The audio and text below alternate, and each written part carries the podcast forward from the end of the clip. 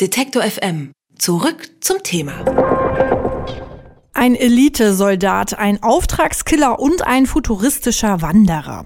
So unterschiedlich wie die Charaktere der Videospiele, die in den letzten Wochen erschienen sind, sind auch die Geschichten, die sie zu erzählen haben. Von Straßenkämpfen in New York über eine Modenschau in Paris bis hin zu einer wunderschönen postapokalyptischen Einöde. All diese Welten können Videospiele erleben, ohne die heimische Couch verlassen zu müssen. Mein Kollege Christian Eichler hat sich für uns auf die Reise in die Videospiele The Division, Hyperlight Drifter und Hitman begeben. The Division. Mir ist kalt. Mir ist kalt und Brooklyn sieht scheiße aus in seiner absurden Schönheit. Seit die halbe Nation von einem Killer-Virus dahingerafft wurde, zeigt New York sein wahres Gesicht. Müllberge stapeln sich auf den Straßen, Leichen verwesen in den Straßengräben, die Krankenhäuser und Polizeiwachen längst geplündert. Zusammen mit meinen beiden besten Freunden stapfe ich seit Stunden durch den matschigen Schnee. Wir sind Teil einer Schläfergruppe, der Division. Unser Auftrag? Die Ordnung wiederherstellen. Die Homeland Security des kleinen Mannes sozusagen. Exekutive selbst gemacht. Agent, I've confirmed that your fellow agent Faye Lau has arrived here. Check in with her when you get inside. Wir sind auf der Suche nach einer Ärztin, Dr. Jessica Candle, Sie könnte unsere Klinik wieder aufbauen, die Verletzten behandeln und ein bisschen Normalität in diesen zivilisatorischen Albtraum bringen. Da vorne müsste sie sein, im Madison Field Hospital. Wir halten inne. Ein paar Gestalten in Kapuzenpullovern versperren uns den Eintritt ins Krankenhaus. Sie haben Dr. Kendall als Geisel genommen und brüllen uns irgendwas zu. Wir haben gelernt, nicht mehr zu zögern und eröffnen das Feuer.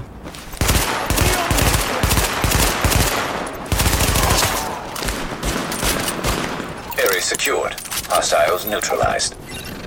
Seit Tom Clancy's The Division auf der E3, der größten Gaming-Messe der Welt, der breiten Öffentlichkeit vorgestellt wurde, liefen die Gaming-Netzwerke heiß.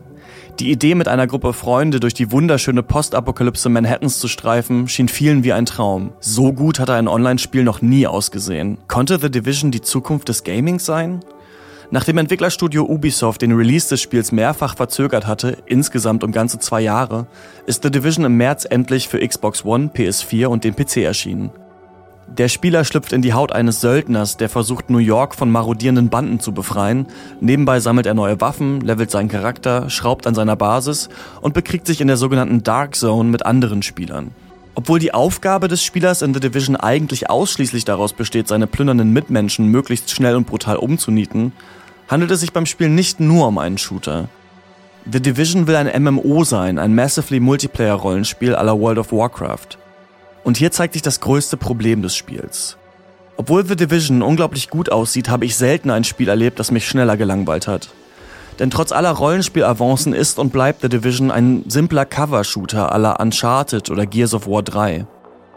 Und wo jene das Gameplay mit absurder Brutalität, fantasievollen Welten, Klettereinlagen oder sympathischen Charakteren aufgelockert haben, bietet The Division genau nichts anderes als Deckung suchen, ballern. Deckung suchen, ballern. Munition einsammeln, Deckung suchen, ballern. Und The Division hat noch ein weiteres Problem, ein ethisches. Wenn ich als hochtechnologisierter Regierungssoldat auf schlecht ausgerüstete, plündernde Banden schieße, dann hinterlässt das einen bitteren Beigeschmack. Ich kämpfe hier nicht gegen eine dystopische Übermacht, sondern gegen meine Mitbürger, die irgendwie versuchen, das Beste aus dem Ausnahmezustand zu machen. Nicht umsonst hat das nordamerikanische Popkulturmagazin Birth Movies Death seine Division-Rezension mit Welcome to Trump's America betitelt. Und trotzdem kann man The Division denen ans Herz legen, die sich nichts mehr wünschen, als im Söldnerteam mit den besten Freunden auf Pappkameraden zu schießen. Das ist stumpf, kann aber auch sehr befriedigend sein. Hyper Light Drifter. Als Drifter, ein Aussätziger, ein Überbleibsel einer einst schillernden Metropole, streife ich durch die Lande. Die Ruinen strahlen noch immer ein Leuchten aus, unter dem Schutt ragen flimmernde Paneele empor, die schon lange nicht mehr bedient wurden. Mit meiner fröhlich vor sich herdüdelnden Drohne betrete ich einen von Efeu überwucherten Tempel. Sie ist der einzige Freund, der mir geblieben ist. Der Boden ist brüchig, meine Schritte verhallen. Auf einmal erscheinen sie aus den Schatten. Obskure Monster, die nur mit viel Fantasie an die ehemaligen Bewohner dieser türkisgrünen Sumpflandschaft erinnern. Meine Klinge erwacht aus ihrem Schlummer unter meinem purpurnen Mantel. Eine nach der anderen fallen sie, die fremden Gestalten. Doch jetzt pulsieren nicht nur die Säulen der Halle, sondern auch das Innere meines Schädels. Da ist sie wieder, die Macht, die sich meines Verstandes bedient. Ich spucke Blut auf die zerfurchten Steinfliesen. Mein Blickfeld verdunkelt sich.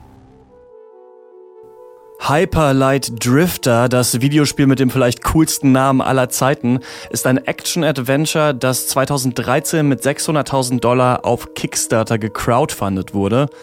Das Entwicklerstudio hatte versprochen, eine Mischung aus The Legend of Zelda und Diablo abzuliefern, eine freie Entdeckungsreise durch eine offene Welt, die trotzdem fordernde Kämpfe in Echtzeit bieten sollte.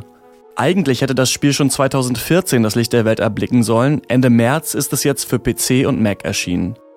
Eine PlayStation 4-Version ist angekündigt, hat aber noch keinen Termin. Der Spieler steuert den Drifter, einen blauhäutigen Wanderer, der einen großen roten Umhang trägt. Zu Beginn werden wir Zeuge, wie eine futuristische Stadt aufgrund eines übersinnlichen Ereignisses dem Erdboden gleichgemacht wird.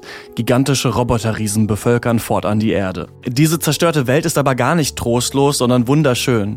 Quietschbunte Pixelgrafik erinnert an die ruinenhaften Welten von Zelda, gemischt mit der organisch anmutenden Elektronik der Mega Man oder Metroid-Spiele.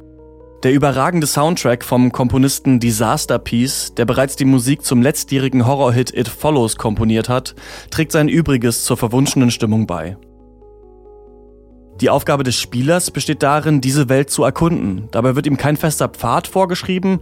Letztlich soll er einfach vier große Endgegner besiegen, die in den antiken Gemäuern an den Rändern der doch recht umfangreichen Spielwelt auf ihn warten. Welchem man sich zuerst stellen soll, liegt im eigenen Ermessen. Auch sonst wird in Hyperlight Drifter eher gekämpft als geknobelt. Die Kämpfe sind direkt und schnell und auch schnell wieder vorbei, wenn man die Bewegungsmuster der Gegner nicht auswendig lernt. Das kann frustrierend sein. Für Fans von beinharten Actionspielen wie Bloodborne, die früher selbst Zelda auf dem Super Nintendo gezockt haben, ist Hyperlight Drifter allerdings unbedingt zu empfehlen. Hitman Was haben ein Kronleuchter, ein Korkenzieher und eine Klavierseite gemeinsam? Sie alle eignen sich vorzüglich dazu, einem Menschen das Leben zu nehmen. Als Auftragskiller muss man gute Ideen haben. Tod macht erfinderisch.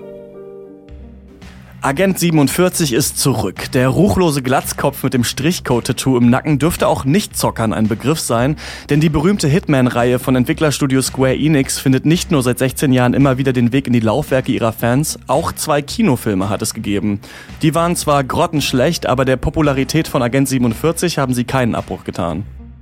Der neueste Teil der Hitman-Reihe hat jeglichen Untertitel gestrichen und hört auf den schlichten Namen Hitman. Keine reine Fortsetzung also, sondern eine Reinigung, eine Klarstellung. Zurück zu den Wurzeln. Man nehme einen kompetenten Auftragskiller und sein Arsenal an Tötungswerkzeugen und Ideen und werfe ihn in ein riesiges Anwesen. Sein Ziel? Einen Model und einen Geschäftsmann umzubringen, ohne gefasst zu werden. Wie? Das bleibt ihm überlassen. Agent 47 kann sich als Koch verkleiden, um sich ein Messer zu beschaffen, mit einem Scharfschützengewehr die Fassade erklimmen, einen Cocktail vergiften oder die Party schlicht mit einer Schrotflinte stürmen. So minimalistisch wie sein Titel ist allerdings auch der Spielumfang von Hitman. Für 15 Euro kann man eine Mission spielen, für 60 Euro schließt man ein Abo ab und erhält neue Missionen dann peu à peu. Die nächste soll Ende April erscheinen. Während sich die Modebonzen die Klinke in die Hand geben, versucht der Spieler, seine zwei Opfer ausfindig zu machen und zu eliminieren. Dabei ist es beeindruckend, wie viele Menschen sich in dem französischen Anwesen befinden und wie authentisch das Gelände aussieht. Ich habe mich dafür entschieden, die Modeikone Helmut Krüger auszuschalten, seinen Fashion-Mantel zu stehen und mir so Zugang zur High Society zu verschaffen. Ein gezielter Kopfschuss und ein lockerer Kronleuchter wurden meinen Opfern zum Verhängnis. Dabei schafft es Hitman, ganz ähnlich wie die James Bond-Filme, eine naive Freude an der Lizenz zum Töten zu erwecken, ohne in eine Gewaltorgie abzudriften. Auch wenn man einen Auftragskiller als perfektes Abbild der spielerischen Kontrollsucht interpretieren kann, so bleibt Hitman doch eins, ein sehr unterhaltsames Spiel.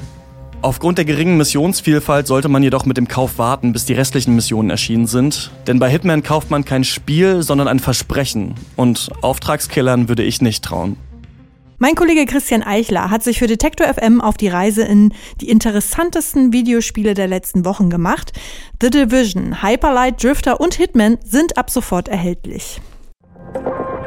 Alle Beiträge, Reportagen und Interviews können Sie jederzeit nachhören im Netz auf detektor.fm.